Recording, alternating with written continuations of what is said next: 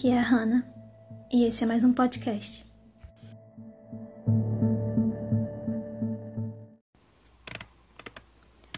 Automutilação nem sempre está vinculado com algum tipo de transtorno mental. Entretanto, a maioria das pessoas que sofrem ou já sofreram com depressão e transtornos de mudanças de humor provavelmente já sentiram um desejo de se automutilar, seja se queimar, bater a cabeça na parede, se bater, se cortar, se furar com algum tipo de agulha ou algum objeto pontiagudo.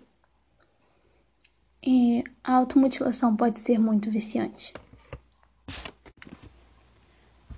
Acredito eu que a automutilação ficou mais recorrente e teve uma certa visibilidade depois daquele jogo da baleia azul, quando todos os noticiários da TV começaram a alertar as famílias sobre jovens se automutilando por causa de um desafio da internet e, e que esse desafio já tinha matado umas três pessoas pelo mundo que chegaram a concluir o desafio e acabaram se matando. E, bom, todo aquele lance do desafio fez parecer com que toda pessoa que se automutilasse na época estivesse sendo influenciado por alguém na internet. E eu vivi aquela época, não o desafio, obviamente, mas eu vivi naquela época, pois eu já me automutilava e era bem tosco, porque as pessoas ficavam perguntando: Hum, olha, você faz isso, você jogou baleia azul. E eu ficava, what the fuck, man? Porque, bom, é meio complicado falar sobre isso. Ainda mais quando se é pessoalmente, assim, cara a cara, quando alguém pergunta sobre isso. Mas eu acho ainda mais tosco como as pessoas agem como se isso fosse algo escabroso, eu não acho que a automutilação seja algo normal, obviamente. Eu não acho que seja normal alguém querer se machucar, querer sentir dor, querer proporcionar dor em si mesmo. Eu sei que existem todas as coisas relacionadas à liberação de serotonina quando você se machuca e tem todo aquele lance dos hormônios para fazer com que a dor pare e aí você tem aquele êxtase momentâneo de tranquilidade. Entretanto, eu acho que ainda assim é uma dor psicológica muito grande que não vale a pena pela dor física e por essa saciação anestésica que seu corpo te dá momentaneamente. Mas eu acho que existem muitas coisas por baixo da automutilação que as pessoas não falam. As pessoas simplesmente não entendem. As pessoas acham que existe só um motivo e é por isso sempre que você vai se machucar quando na verdade não, não existem tantos motivos. Uma vez eu encontrei um texto no Tumblr que ele era perfeito, sim, no Tumblr, e ele era muito perfeito. Ele falava sobre os diversos motivos sobre que alguém se automutila e como a automutilação pode significar tantas coisas que toda pessoa que se automutila gostaria de falar, mas que obviamente não vai falar e que gostaria que os outros soubessem, porque nem sempre é sobre eu estar sofrendo. Eu estou agonizando aqui de dor, então eu vou me automutilar porque eu quero acabar com essa dor.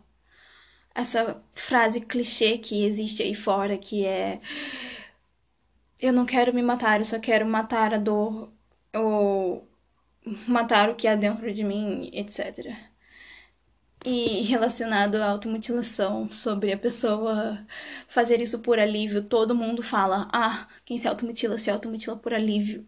Obviamente existe um alívio, mas existem tantas camadas, tantas questões envolvendo isso e também milhares de outras subquestões relacionadas a como a gente convive com o mundo, sabendo que temos cicatrizes pelo corpo e que em algum momento as pessoas vão ver e se temos que esconder ou não. E, enfim, vamos por partes. Existem muitos motivos para alguém se automutilar. Como o alívio, que nós já falamos aqui e que todo mundo sabe, né? Todo mundo que se automutila e o senso comum. Mas também existe o controle, a necessidade de sentir que, pelo menos de alguma forma, você tem controle sobre algo na sua vida. Porque existe um certo pensamento quando você está doente mentalmente que tudo parece fora de controle. As suas emoções parecem e estão fora de controle. A sua vida inteira está um caos porque você só vê as coisas acontecendo ao seu redor e a sua vida passando por você e você observando tudo e se sentindo tão distante. Tão distante de controlar toda aquela realidade que é sua, mas que não parece sua. Você só parece um telespectador na sua própria vida. E você precisa de algum tipo de controle. Você se machuca por controle, você bebe por controle, você faz várias coisas por controle. As pessoas vivem em busca de ter algum tipo de controle, entretanto, quem se automutila também usa isso como uma base para sentir que tem o controle, mesmo que seja o controle de decidir se vai se machucar ou não, se vai sentir dor ou não. Porque esse também é um tipo de controle e é um controle muito válido, apesar de ser completamente um transtornado e preocupante. Existe também a necessidade de sentir algo, a necessidade de você sentir pelo menos a sua pele queimar, o seu sangue escorrer e você ver as marcas e você sentir depois as cicatrizes e tudo mais, porque você está tão vazio, tão cansado, tão miseravelmente esgotado da vida, tão sem propósito, que aquilo parece tão certo, aquilo parece que de alguma forma vai te despertar de algum transe e vai fazer com que você, pelo menos, sinta alguma coisa. Nem que faça você chorar, você só quer sentir alguma coisa e se forem lágrimas também é válido porque você só quer sentir alguma coisa também serve para impedir você de fazer algo muito ruim. A maioria das pessoas que têm e sofrem de automutilação, elas vivem diariamente tentando não se matar, tentando não cometer suicídio. E falando assim, parece que a pessoa tá 24 horas surtando, mas não. Às vezes ela tá na dela, tá calada, tá vivendo, tá existindo e tá fazendo tudo que normalmente ela faz. Mas ainda assim existe aquela vontade de cometer suicídio, e ainda assim existe aquela vontade de simplesmente acabar com tudo, porque parece tão viável, parece que se eu me matar, tudo vai acabar. Tudo, todos esses problemas vão acabar, tudo vai ficar tranquilo, tudo vai vai acabar. Eu não vou precisar lidar mais com nada disso. E às vezes a gente sabe que a gente precisa ficar aqui, né? Às vezes a gente tem obrigações, a gente ama as pessoas, a gente não quer ver ninguém sofrendo pela gente. E a gente tem a nossa própria ambivalência de querer sobreviver. Porque o nosso corpo quer sobreviver, a gente luta para sobreviver todos os dias, a gente surta quando a gente vê alguém que parece um assaltante vindo na nossa direção. A gente surta quando o ônibus tá correndo na pista e a gente fica, uou, calma aí, motorista. Justamente porque a gente quer sobreviver. O nosso corpo quer viver. Mas a nossa mente transtornada pensa o tempo todo em se matar. E às vezes a automutilação é só esse step, essa válvula de escape não se trata de alívio, se trata de se manter vivo, de lidar com isso, lidar com algo ruim para você não precisar fazer algo pior. Porque de alguma forma um está completamente associado ao outro. Porque quando você se machuca, você começa a quebrar pequenas barreiras em relação ao seu corpo e à sua própria matéria. E como o seu corpo é tão frágil e tão capaz de desaparecer tão rápido, como ele se machuca tão fácil, como algo tão pequeno como uma bala, uma munição pode simplesmente te matar. As pessoas morrem por bala perdida por aí, justamente porque algo tão pequeno é capaz de desintegrar a gente, de fazer a gente desligar, de fazer a gente apagar para sempre. Morrer. E a gente percebe isso. A gente percebe como é tão fácil na teoria morrer. Mas na prática é um, uma confusão insuportável. Então a gente precisa de alguma forma manter a nossa vida viva, porque amamos a nossa mãe, ou temos que concluir tais coisas, ou queremos concluir tais objetivos, ou existem tantas pessoas nos dizendo para viver que a gente simplesmente quer viver. E a gente quer, é natural a gente querer. Mas essa parte tóxica da gente, essa parte que tá nos matando mentalmente, quer morrer. E a automutilação nos mantém aqui. Existe também a automutilação por vício. É como uma droga, literalmente. É como se no final do dia você precisasse fazer isso, independente do que aconteceu durante o dia. É só aquele analgésico que você toma que você precisa de alguma forma tirar aquela dor de cabeçazinha irritante que fica em você. E você faz isso independente de estar tá triste, de estar tá feliz, de estar tá ansioso, de estar vazio, de estar sentindo isso ou aquilo, não estar sentindo nada. Mas você continua fazendo porque é um vício. Você simplesmente colocou aquilo na sua rotina. Aquilo faz parte de você, como beber faz parte da vida dos alcoólatras. Você sente que precisa fazer isso independente de porquê. E existe também a punição você se sentiu horrível, você fez alguma merda, você errou, você poderia ter sido melhor. E aí você se sente tão ruim que você precisa se punir. Você quer realmente sentir a dor. Não é por alívio, não é por querer controlar algo, é, não é por nada, não é por vício. Você só quer sentir a maldita dor e sentir porque você sente que merece esta dor porque você merece ser punido. Você quer se punir porque as pessoas te tratam mal, porque você as trata mal, porque tudo dá errado, porque a sua vida é uma droga e você precisa se punir, porque de alguma forma você se culpa por tudo isso. Uma vez eu li um artigo no BuzzFeed que falava sobre algumas coisas que automutiladores pensam e tinha automutiladores de várias idades, o que é até curioso, porque nós sempre pensamos em apenas adolescentes, sabe? Menininhas de 13 anos se cortando para postar na internet. E eu lembro que quando eu era adolescente e tinha mais ou menos essa idade, entre 13, 14, 15, tinha na escola meninas que faziam isso e eu ficava, af, que garotas idiotas. E eu ficava julgando porque eu não conseguia compreender como alguém fazia isso.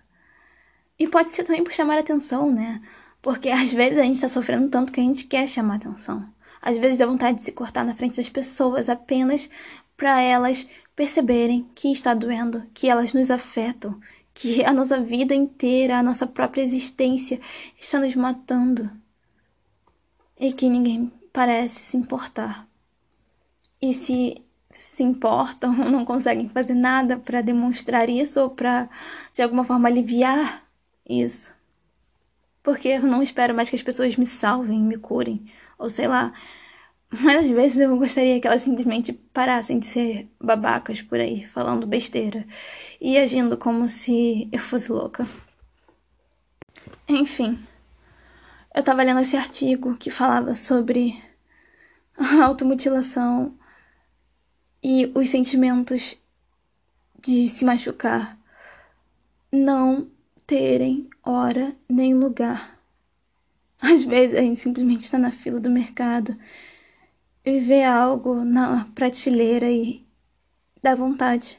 A pele coça, queima, as cicatrizes parecem que ficam pulsando e tudo dá aquela coceirinha na cabeça porque existe uma vontade. E no artigo falava sobre alguém deixar um livro cair no chão e isso desencadear algum tipo de gatilho na pessoa e ela sentir vontade de se machucar.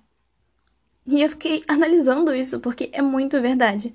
Às vezes eu simplesmente estou existindo na minha vida, no meu dia a dia. E dá vontade do nada, sem motivo algum, sem nada errado acontecendo. E é muito louco porque porque eu jurava para mim mesma que quando eu ficasse maior, não que eu esperava que não que eu esperasse que eu fosse realmente crescer e existir, porque eu sempre achei que eu ia morrer antes dos 20, mas eu esperava que quando eu ficasse mais velha, maior de idade, eu simplesmente parasse de fazer isso, porque a gente só vê adolescentes falando sobre isso. E quando a gente vê algum adulto falando sobre isso, é sobre como superou é, mostrando as cicatrizes como uma forma de superação, como um exemplo da sociedade, como uma pessoa para motivar outras que o futuro pode ser melhor.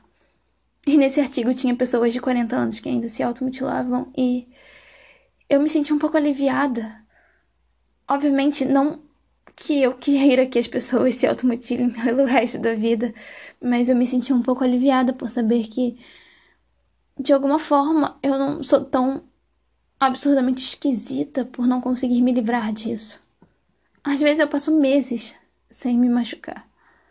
E num certo dia eu simplesmente acordo, levanto e faço. Sem motivo. Sem nada. Apenas faço. E eu fico pensando em como as pessoas devem se sentir, porque por muito tempo eu me senti muito mal tentando esconder, tentando tentando fazer com que tudo parecesse normal, sabe? Eu passei o meu último ano inteiro do ensino médio usando casaco todos os dias, todos os dias, todos os dias. E eu vivo no Rio de Janeiro e é um verão, é um clima de verão o ano inteiro. E era calor e mais calor. E às vezes eu ia andando até o colégio 45 minutos andando num sol quente com um casaco, apenas para queimar calorias e definir mais as pernas e. E as cicatrizes queimavam com o suor, as mais recentes. E quando alguém me abraçava e apertava o meu braço sem querer, ou a minha barriga, era horrível. Era horrível não poder ir à praia vivendo num, numa cidade tropical, cheia de praia. Era horrível, porque a gente perde um pouco da nossa vida tentando se ajustar à vida dos outros, tentando ser o que as pessoas querem que nós sejamos, porque ser isso é tão ferrado. Então, depois de um tempo, simplesmente comecei a pensar que, af, dane-se, quer saber? Eu não tô nem aí. Se as pessoas verem as minhas cicatrizes, beleza. Se elas falarem alguma coisa babaca, eu simplesmente não vou responder. E sim, já falaram muita coisa babaca. Já ficaram olhando daquela forma indiscreta e perguntando o que foi isso. Como se não desse para reparar que é automutilação, sabe? Porque não é como se não é como se não desse para ser outra coisa, como se desse para ser outra coisa, enfim. No final das contas, eu comecei a relaxar e andar por aí só de short, de camiseta, ir à praia, ir à piscina, agir naturalmente. Dane-se as cicatrizes. Elas fazem parte de mim de alguma forma e eu duvido que algum dia eu consiga me livrar delas mesmo tendo comprado cicatricure. E eu sei que eu vou fazer mais. De alguma forma, eu sinto que tudo isso é culpa minha, obviamente é, porque eu que comecei, mas eu também não posso mais ficar me prendendo a isso, como se eu devesse ter vergonha do meu corpo e de tudo que eu sou e de tudo que eu senti só para agradar as pessoas e não preocupá-las quando eu tô querendo realmente preocupá-las, sabe? Não conscientemente, mas todos os meus gatilhos são porque as pessoas fazem coisas estúpidas e agem de forma estúpida e completamente sem noção. E eu passei anos sofrendo por atitudes de pessoas que não estavam nem aí para mim. Por que eu deveria realmente me esconder e tentar fingir que eu sou uma pessoa normal para agradar essas pessoas que também não estão nem aí e agradar desconhecidos na rua que nem me conhecem e nunca mais vão me viver? E se me verem novamente, dane-se o que eles têm a ver com a minha vida e o que eu tenho a ver com a vida deles, sabe? E às vezes a gente só precisa ver alguém tão bem como a gente, se sentindo meramente um pouquinho melhor, pra gente também conseguir se sentir. Uma vez eu vi uma modelo numa notícia que era sobre como uma modelo conseguiu transformar as cicatrizes dela em algo simbólico, em campanhas de moda. E aquilo me deixou levemente feliz porque é algum tipo de representatividade. Não é uma representatividade boa, do tipo. Não é como se a automutilação fosse algo positivo. Mas ainda assim é uma representatividade, é uma representatividade de que tá tudo bem você conseguir lutar contra isso e às vezes perder. E também ganhar e conseguir aceitar o seu corpo como ele é, porque as cicatrizes não vão sumir completamente, elas não vão desaparecer, não tem como voltar no tempo e também não dá mais para ficar se escondendo pro resto da vida. Porque automutilação significa muitas coisas e algumas delas eu nem citei aqui. Algumas são tão profundas. Algumas são só nossas. E a gente tem que lidar com isso todos os dias, sozinhos. E acho que não vale mais a pena se esconder, não é mesmo?